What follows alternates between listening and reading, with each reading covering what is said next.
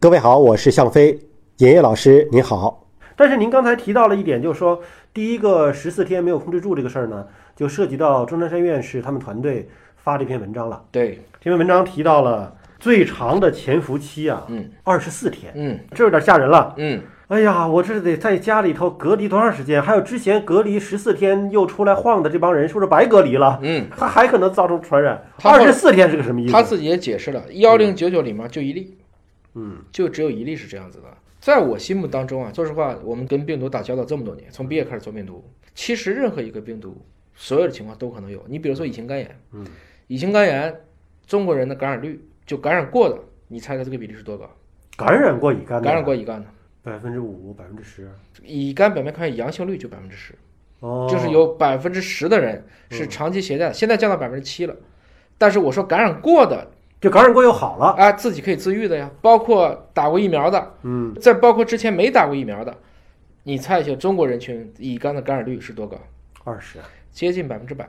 百分之百，啊百分之，百，接近百分之百。因为曾经在全媒当中都查过，嗯在所谓一个大群体当中都查过核心抗体，最后发现大家都是阳性。嗯你知道我们怀孕的时候，有的时候怕孩子有问题会查一个风疹、嗯 RV 这个病毒。嗯那么这个病毒 IgG 就是它的抗体，猜一下人群当中的阳性率是多高？百分之百啊，百分之九十九。都有这些我们鼻腔当中携带的病毒至少一百多种，嗯各种各样的你发现的或你不知道的。所以在我们发现这种情况太正常了，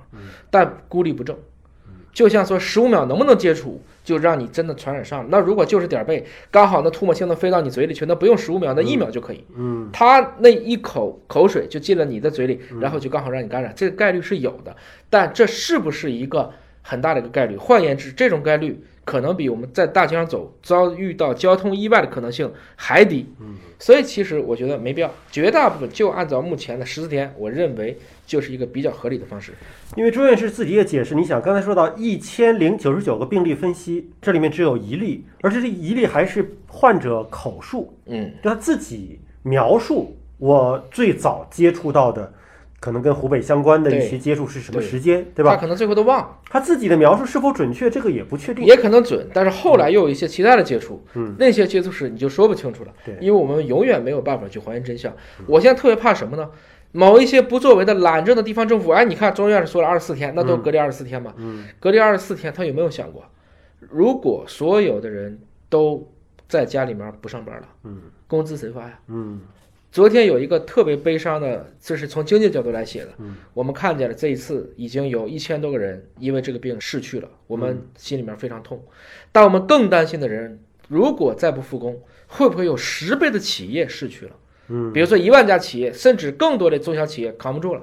就因为你不让复工，工资还让我们开，嗯社保我们都得交，那哪个问题长期来看更严重？嗯这也就是为什么新加坡，你看到总理李显龙这次在讲的，他们就不打算用这种方式来防了，因为防御的成本要远高于现在任由它发展的成本。所以他选择的方式是，他认为这个病毒会像感冒一样，他更多的是按照家庭医生在居家护理、重症收治的方式来做，不是像我们今天武汉的策略，这个每个人都必须救治。我觉得这可能是两种